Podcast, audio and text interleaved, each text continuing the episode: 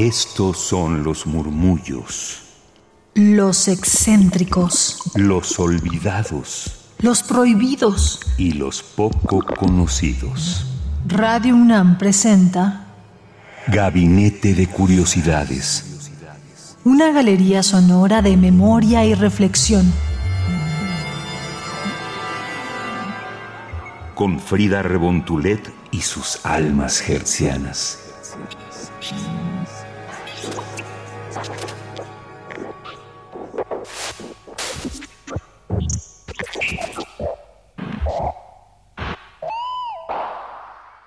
Buena tarde, mis queridos radioescuchas y almas gercianas que se unen a través del 96.1 de FM o por internet en radio.unam.mx o también en cualquier otro momento de este espacio y tiempo a través del podcast en radiopodcast.unam.mx. Yo soy Frida Rebontulet y es un gusto poder estar nuevamente con ustedes aquí presentando la segunda parte de cuatro de este especial que nos trae para todos ustedes, para toda la nación, para el mundo, la Fonoteca Nacional a través de su podcast, que ya saben que nos encanta ahí escarbar, hurgar y estar de chismosos en la Fonoteca Nacional, en sus gavetas, justamente para traer lo que más nos llama la atención a este gabinete de curiosidades, donde la sonoridad, la preservación sonora y la difusión de la cultura del mundo y particularmente de nuestra nación se conserva en el sonido. Les invito a que nos sigan en Twitter arroba gabinetec-bajo porque ahí pueden consultar la liga particular de este documental sobre los orígenes del jazz en México a través de este gran espacio al sur de la Ciudad de México, el Bar Arcano, y del cual justamente pues hicieron este documental y que ahora en colaboración estamos trayendo a ustedes a través de Radio UNAM. Segunda parte de cuatro. Yo soy Frida Rebontulet y quédense con esta gran producción de la Fonoteca Nacional. Sigue escuchando a Francisco Galindo Olivares, fundador del Arcano, hablando sobre los inicios del bar Arcano. Ya muy cerca de arrancar, me acuerdo que el maestro Irving Lara dice, no, no vamos a arrancar, si no hay piso, no había el piso de Loseta, pero él iba a ensayar, dice, yo voy a venir a ensayar, porque hay que tomarse esto en serio, pero la verdad es que no creo que arranquemos. Entonces arrancamos ya con el piso puesto, con mesas y sillas rentadas, porque no habían llegado las que habíamos comprado. Y una tarde, Rodolfo Sánchez, Leonardo Corona, no me acuerdo quién más, y tu servidor, pasamos una tarde discutiendo nombres, proponiendo nombres, y, y eran eh, horas, tal vez dos, tres, cuatro horas, y no me acuerdo si tragos también, pero pero no nos poníamos de acuerdo. Y ya al final, no sé si un poco cansados, a mí me vino a la mente el nombre Arcano, ya está, se va a llamar Arcano. No el Arcano, sino Arcano nada más. Y como eslogan, eh, yo creo que el eslogan sí es el producto de la discusión, un espacio para la música, no lo etiquetamos como un lugar de jazz, deliberadamente, sino un lugar para escuchar música.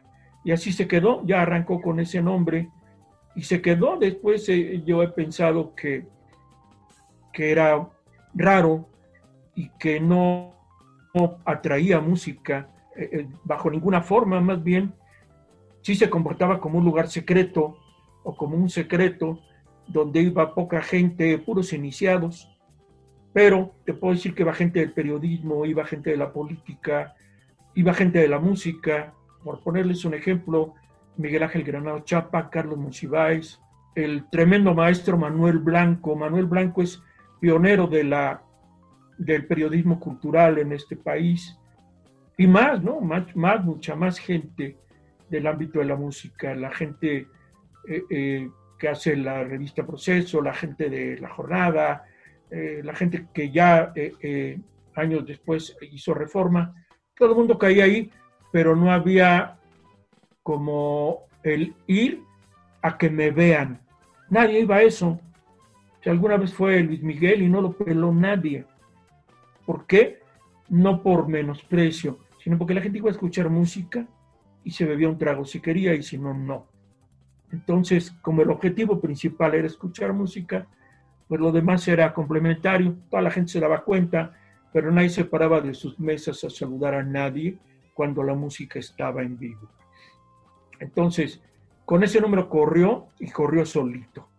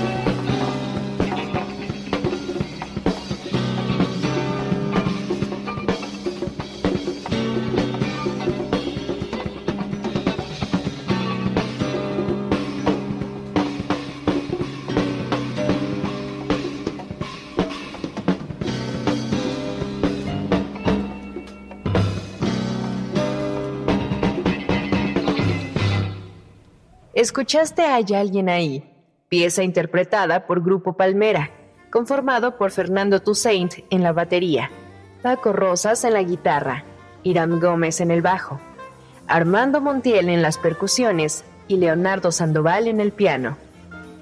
Este documento sonoro forma parte del Fondo Arcano, constituido por grabaciones hechas en el bar homónimo, sobre el cual Francisco Galindo Olivares continúa sus recuerdos.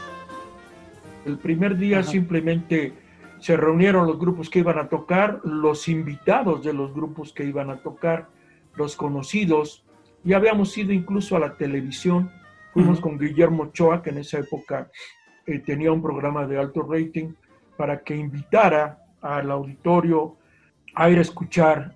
Pero eh, la verdad es no recuerdo en absoluto que haya habido mucha gente. Fíjate, en Arcano cabían probablemente 120 personas, llenas todas las mesas, llenas todos los espacios. Entonces, ¿cuánta gente pudo haber ido? Tal vez la mitad, 60, 65 gente, 70, la mayoría eran invitados. Eso ocurre en todas las inauguraciones. Como lugar donde lo principal era la música, pues no se pensaba en un evento de tipo social. Más bien lo nuclear, lo principal, era que sonara la música y la música sonó y bien, ¿no? Rodolfo Sánchez es un tipo muy exigente y por el lado del Banco del Ruido pues habían ensayado mucho. Entonces empezó a sonar muy bien y yo creo que ahí esos grupos pusieron el, baluarte muy alto, ¿no? ¿Cuántas mesas habían, Paco? ¿Cuántas mesas había? Más o menos. mesas? Yo creo que como 30, como 30 mesas, cuando más. Había una barra entre el escenario y la entrada, había una barrita recta y ahí poníamos sillas. Entonces había gente que se sentaba y en la pequeña barra estaba eh, tomando algo y viendo directamente hacia el escenario. El escenario era pequeñín, yo creo que unos cuatro metros, cuando más, y luego de, frente, yo creo que medía unos 12 metros cuando más. les puedo decir que eso no fue limitante, tampoco eso. Por ahí hay fotos de una big band metida ahí. o sea, 18 músicos con atriles, hechos bolas ahí y sonando bien.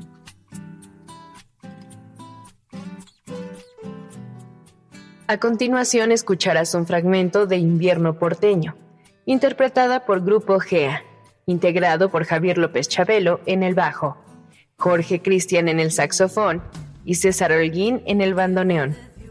Pieza grabada durante el quinto aniversario del Arcano en 1993.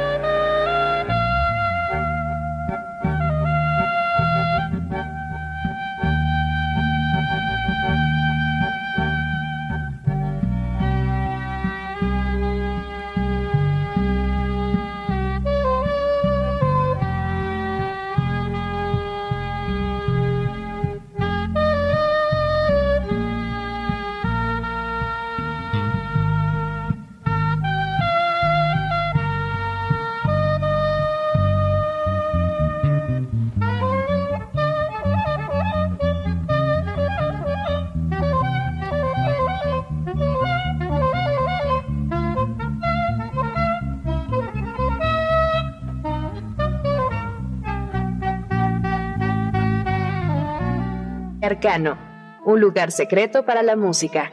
Hasta la próxima. Esta fue una producción original de la Fonoteca Nacional. Entrevista e investigación, Fernando Eslava y Pablo Iván Argüello. Guión, Pedro Montes de Oca. Producción, Oscar Peralta. Locución, Lucía Bernal. Invitado especial, Francisco Galindo Olivares. Fonoteca Nacional la Casa de los Sonidos de México.